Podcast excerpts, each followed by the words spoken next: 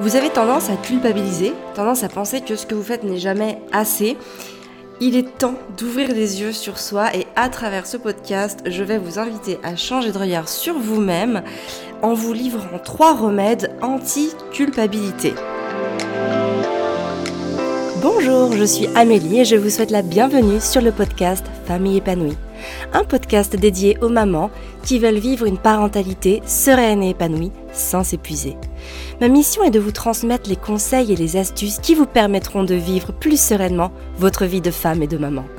Grâce à des astuces simples et faciles à mettre en place, vous serez, je l'espère, prête à vivre l'une des plus belles pages de votre vie sans culpabilité ni regret.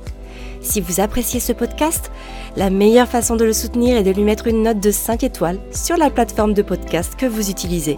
Ainsi, vous permettrez à d'autres de le découvrir plus facilement. Alors pour commencer, pourquoi est-ce qu'on culpabilise? La culpabilité, c'est une sorte de non-acceptation de ce que l'on fait, de ce que l'on n'a pas fait, ou de ce que l'on n'arrive pas à faire.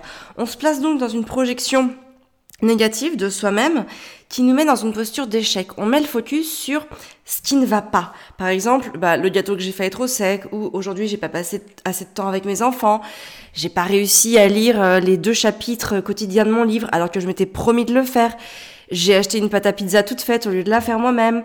Euh, j'ai préféré scroller sur euh, le feed Instagram plutôt que de faire cette partie de memory avec mon enfant alors qu'il le voulait. Je mets mon enfant chez la nounou alors que je pourrais le garder un peu plus avec moi. Et en fait, des exemples comme ça, il peut y en avoir plein.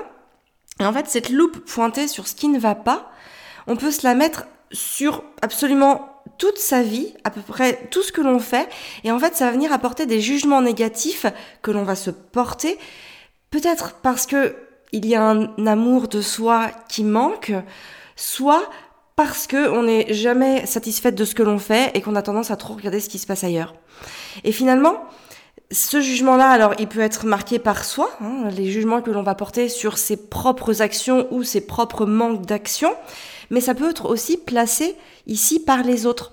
C'est-à-dire que lorsque notre entourage, donc nos amis, nos proches, notre famille, etc., ou même les gens de notre foyer, nous disent que ce que l'on fait, c'est euh, pas assez bien, ou euh, c'est pas top, euh, pas assez bon, pas assez ceci, pas assez cela, et ben finalement, on va vite rentrer dans une culpabilité. Et la culpabilité, qu'est-ce que c'est?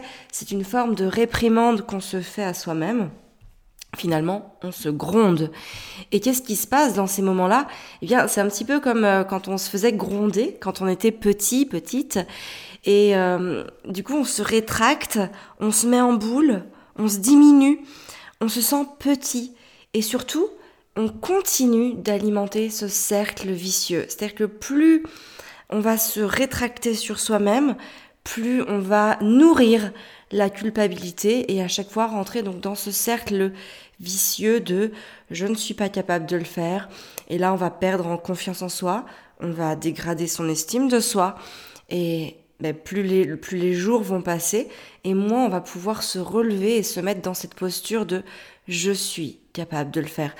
En, en réalité, ce qui peut changer dans ces moments-là, c'est justement de mettre la loupe sur ce qui a fonctionné, sur ce qui a marché et sur les efforts aussi qui ont été faits pour faire ça. Par exemple, j'ai fait un gâteau. J'ai cuisiné ou j'ai rangé le linge avec mon fils ou ma fille et c'était vraiment un chouette moment. J'ai lu un chapitre de mon livre. J'ai fait une pâte à pizza moi-même. J'ai arrêté de réfléchir pendant dix minutes en flânant sur mon feed Insta et ça m'a fait du bien. Je prends du temps chaque semaine pour moi, pour répondre à mes propres besoins pendant que mon fils, ma fille est chez la nounou. En fait, ce sont les mêmes exemples que je, t'ai donnés tout à l'heure, mais j'en ai juste fait une perception différente. Et en fait, bah, cette autre perception, elle a le pouvoir de m'élever, de me faire grandir. Et grâce à cette perception positive, je peux croire en moi, en mon pouvoir personnel, en ce que je suis capable de faire pour moi-même ou pour les autres. Et le fait de chercher à grandir nous place naturellement dans une position favorable au développement personnel. La plupart du temps, on a les yeux fermés sur notre, propre pouvoir parce qu'on ne sait pas comment s'engager dans cette démarche. Et puis souvent aussi, on a tendance à tomber dans le syndrome du euh, perdu pour perdu, foutu pour foutu. Vous savez, le fameux, bah, de toute façon, euh, vu que je suis pas allée au sport, euh, alors autant que je me gaffe de chocolat jusqu'au bout. Ou, euh, bah, de toute façon, j'arrive jamais à exprimer mes besoins, alors autant ne pas essayer du tout de les exprimer, puisque de toute façon, je le fais mal. Ou, bah, je me suis énervée sur mon enfant de 3 ans, je suis vraiment nulle comme maman. Je n'arriverai jamais à accompagner mes émotions. En réalité, le vrai problème, il n'est pas dans ce que nous faisons mal. Parce qu'en réalité, ce sentiment, il n'existe qu'à travers la perception du bien. Et le bien et le mal sont des jugements moraux, personnels, et qui sont souvent liés à notre éducation et à tout ce qu'on a reçu dans ce que j'appellerais l'héritage culturel. Par exemple, montrer ses émotions comme sa joie, sa peine ou sa colère, ça peut être très bien vu dans certains pays, ou même dans certaines familles, tout simplement, si on veut se rapprocher un peu plus de, notre, quotidien, alors que bah, dans d'autres pays ou dans d'autres familles, c'est un signe de mauvaise éducation. Ça peut même être honteux ou réprimandable. Donc voilà, il ne faut pas se fier à ça parce que nous n'avons pas les mêmes codes sociaux, nous n'avons pas les mêmes valeurs. Tout ça peut changer d'un pays ou d'un autre, mais surtout d'une famille à une autre et peut-être même aussi d'une personne à une autre. Donc maintenant, je vais te présenter trois remèdes simples et anti-culpabilité auxquels tu peux penser tous les jours et qui te permettront vraiment de grandir et de cheminer sur ton développement au lieu bah, de te mettre en boule, de te recroqueviller et de te rétracter dans ton petit coin. Donc le premier remède, c'est de ne pas se comparer aux autres. Il faut vraiment se poser les bonnes questions. J'ai souvent tendance à dire que quand on se pose les bonnes questions, on a les bonnes réponses. Si on se pose les mauvaises questions, on risque tout simplement d'avoir les mauvaises réponses. Et donc les questions ici, c'est est-ce que les autres incarnent ce à quoi j'aspire?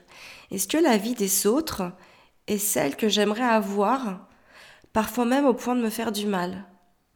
Quand j'étais plus jeune, je disais souvent à ma maman, oui, bah de toute façon, euh, je peux jamais regarder le film moi le soir, alors que mes copines elles peuvent, elles. Et en fait, au fil du temps, je me suis rendu compte que bah mes copines, elles pensaient la même chose, mais pour d'autres situations. Elle aussi, elle disait bah oui, Amélie, euh, elle, elle peut faire ça et nous on peut pas le faire. Et finalement, bah la perfection, la vie idéale, elle n'existe pas. Chacun de nos choix implique un renoncement. Par exemple, si tu choisis de faire l'instruction en famille avec tes enfants, bah peut-être que cela va euh, t'empêcher ou en tout cas te ralentir dans le déploiement de tes projets professionnels, notamment à la vitesse que d'autres le font par exemple. Si tu regardes d'autres mamans qui entreprennent et qui n'ont pas leurs enfants en permanence à la maison, eh bien, elles vont le faire plus vite plus vite que toi. Et si tu te compares dans ces moments-là à ce que tu pourrais être capable de faire par rapport à ce que d'autres pourraient faire, tu vas te sentir nul, tu vas penser que les autres font mieux que toi, et tu pourrais même venir à envier euh, ces autres personnes et à en être jalouse. À ce moment-là, tu vas commencer à cultiver de la rancœur et ça risque de prendre de la place dans ta tête, dans ton cœur et ça va venir accaparer tes, tes, pensées et donc tout simplement bah, ton temps et ton énergie. Et au lieu de mettre ce temps et cette énergie à continuer à être productive, eh bien tu vas passer ce temps euh, et cette énergie à venir nourrir cette rancœur. Et finalement, euh, bah, ton rythme, le rythme que tu te donnes, il est conditionné par le choix que tu vas faire d'avoir tes enfants auprès de toi, par exemple. Et ce choix, ben, il implique de renoncer à d'autres. Et finalement, ce choix, c'était le choix le plus important pour toi. Mais peut-être que c'est pas celui des autres. Donc c'est pour ça que je pense sincèrement que se comparer aux autres, c'est refuser d'accepter ou d'assumer qui on est, les choix qu'on fait, ce qu'on aime vraiment ou tout du, tout du moins ce pourquoi on est fait. Et quand j'évoque ça, ça me fait penser à un livre que je lis souvent euh, aux enfants qui s'appelle Ce que j'aime vraiment. C'est l'histoire en fait d'un petit garçon qui s'appelle Archibald et qui se sent nul, en tout cas pas doué, parce qu'il n'arrive pas à gagner un match de tennis contre sa copine. L'histoire commence comme ça. Il en parle à sa maman et un jour ils sortent en balade, donc avec sa maman. Euh, ils observent la nature et elle lui fait observer tout un tas de petites choses, comme par exemple un bel oiseau dont le chant est, beau et euh, agréable à écouter. Et elle lui fait remarquer Est-ce que tu crois que cet oiseau, il n'est pas doué parce qu'il ne sait pas nager? Et elle continue en fait les observations sur trois ou quatre autres exemples. Et en fait, à la, à la fin, Archibald, il comprend qu'en réalité, il n'est pas doué au tennis parce que c'est pas son truc à lui c'est pas ce qu'il aime vraiment. Et donc il se met en quête de trouver ce qu'il passionne, ce qui va lui donner envie de s'investir naturellement et sans effort. Eh ben, c'est pareil pour nous. Certaines personnes vont exceller dans certains domaines parce que c'est leur truc, leur passion, ce qu'elles font naturellement sans effort parce qu'elles sont guidées par une force intérieure intrinsèque, un petit peu comme les papillons vont être guidés vers la lumière. Et pour d'autres, bah, cette même force, elle sera guidée vers autre chose. Et même si parfois on peut se on peut se trouver de nombreux points communs avec une personne, eh bien il ne faut pas se comparer parce que en réalité les quotidiens de chacune de ces personnes ne se ressemblent pas et donc ne se comparent pas parce que chaque personne a son ce qu'elle aime vraiment qui lui est vraiment personnel. La deuxième chose, c'est faire les choses simples. Il ne faut pas attendre que les choses soient parfaites pour les entreprendre. Les choses simples sont tout aussi efficaces et il faut vraiment arrêter de chercher sans cesse à se mettre la barre trop haut en permanence. Moi, j'ai vraiment envie de dire au contraire. Plus on s'inscrit dans une dynamique de passer à l'action régulièrement, plus on a de chance d'enclencher ce cercle vertueux de je suis capable. Et c'est comme ça qu'on développe sa confiance en soi, mais aussi et surtout son courage. Et c'est le courage qui nous permettra de dépasser nos peurs. Donc la peur, c'est un podcast que j'ai enregistré euh, qui a été diffusé le 26 mars 2020 avec comme titre La peur. Donc je ne vais pas revenir en détail ici. Si tu as besoin de le réécouter ou tout simplement de l'écouter, c'est donc le podcast du 26 mars 2020 intitulé La peur. Il y a une de mes meilleures amies qui répète souvent La clarté vient de l'action. Et c'est vrai. Je suis intimement convaincue que ce n'est pas faire des choses exceptionnelles qui nous font grandir. C'est simplement de faire les choses. Et d'ailleurs, ça me fait penser à une fable de Jean de La Fontaine, Le lièvre et la tortue. On la connaît sûrement, tu la connais sûrement. Alors j'aime beaucoup cette fable pour de nombreux aspects différents. Mais là, ce que je veux mettre en lumière dans cette fable, c'est que peu importe les moyens que nous avons, bah, la persévérance permet d'arriver à son but. Et au contraire, bah, il y a des personnes parfois qui ont des capacités censées être exceptionnelles et qui ne vont servir à rien si elles, ne sont pas exploitées à bon escient, au bon moment.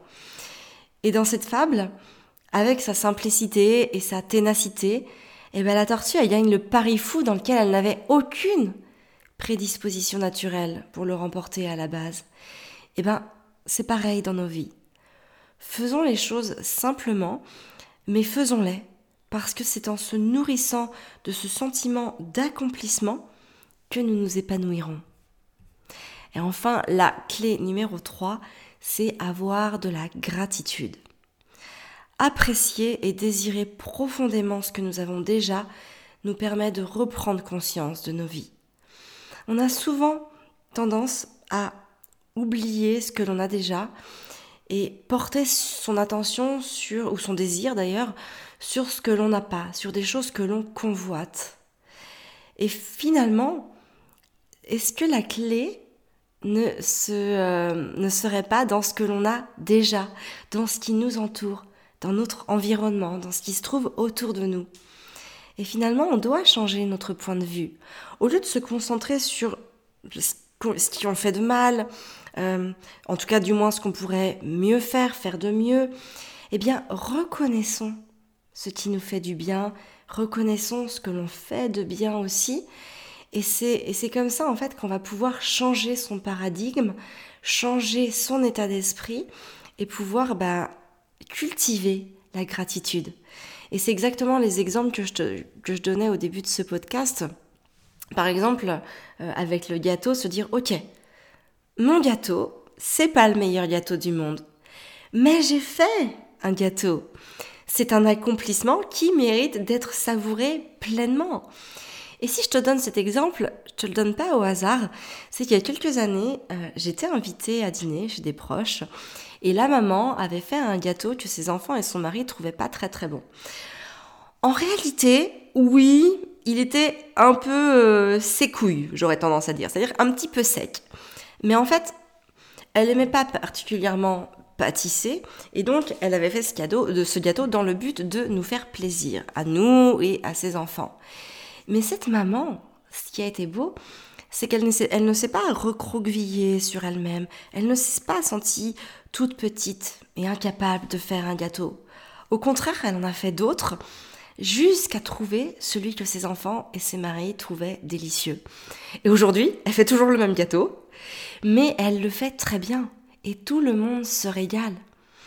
Et ce qu'il faut retenir de ça, c'est que quoi qu'il arrive, ou quoi qu'on peut se dire, quoi qu'on peut penser, on, doit, on se doit en tout cas de continuer d'éprouver de la gratitude pour ce que l'on fait, pour ce que l'on entreprend, pour ce que l'on vit au quotidien, tout simplement pour la personne que nous sommes, parce que cette gratitude que l'on se porte, elle va nous permettre d'amener un regard positif sur soi-même, et c'est vraiment un moyen efficace de développer sa confiance en soi.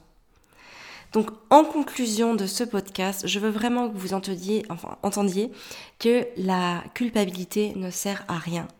C'est un exercice quotidien qu'il faut faire pour ne plus la ressentir et je vous invite vraiment à essayer d'appliquer ces trois concepts simples. Donc le premier, ne pas se comparer parce qu'en vrai, vous savez ce que vous valez et, euh, et finalement, en se comparant, vous ne savez pas ce que les autres font vraiment parce que finalement ils ne montrent que ce qu'ils veulent bien montrer. La deuxième chose, faites des choses simples parce qu'un escalier se monte marche après marche et plus vous voudrez sauter des marches, plus vous risquez de tomber. Et la troisième chose, c'est ayez de la gratitude parce que c'est grâce à la puissance de ce sentiment que vous développerez votre confiance. J'aime beaucoup cette citation qui me redonne le courage de continuer d'avancer lorsque euh, j'ai du mal.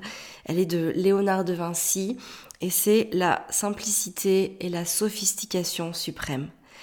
Et c'est vrai que ça rejoint tout à fait un principe que j'applique dans ma vie au quotidien. Mettez toujours un minimum d'efforts pour un maximum de résultats. C'est le principe du 20-80. 20% des efforts vont amener 80% des résultats. C'est un principe que j'ai mis spécialement en place dans ma vie pour tirer de grands bénéfices à partir de petits efforts. Alors si vous souhaitez approfondir cette thématique, sachez que c'est précisément ce que je fais dans le programme Maman épanouie. Donc toutes les infos sur le lien euh, www.maman-épanouie.fr slash maman-épanouie voilà, donc c'est un programme qui vous permet de savoir exactement sur quel levier vous pouvez jouer pour euh, retrouver du temps pour vous. Vous comprenez aussi comment faire pour rester zen face aux petits tracas du, du quotidien, quelles sont les astuces pour lâcher prise efficacement, comment déterminer son système de valeurs et ses priorités, comment mettre en place de nouvelles habitudes durables? Et encore plein d'autres concepts qui vous permettent de, venir, de devenir plus sereine et épanouie dans vos vies de femme, de mère et d'épouse. Donc pour conclure ce podcast, je voulais vous dire que depuis 2012, ma mission c'est d'identifier les causes des échecs autant que celles des réussites afin de venir en aide à toutes celles qui n'ont ni l'envie, ni la volonté et peut-être aussi ni l'opportunité de s'engager dans ce type de recherche à travers les programmes d'accompagnement et les ateliers en ligne que j'ai créés vous comprenez comment reprendre le dessus sur votre quotidien, comment appliquer les ressources qui ont le pouvoir de créer la différence pour vous sentir mieux, même quand vous n'avez pas le moral, même quand vous avez cette sensation de passer à côté de l'essentiel, même quand vous sentez que vous perdez le contrôle ou que vous êtes épuisé.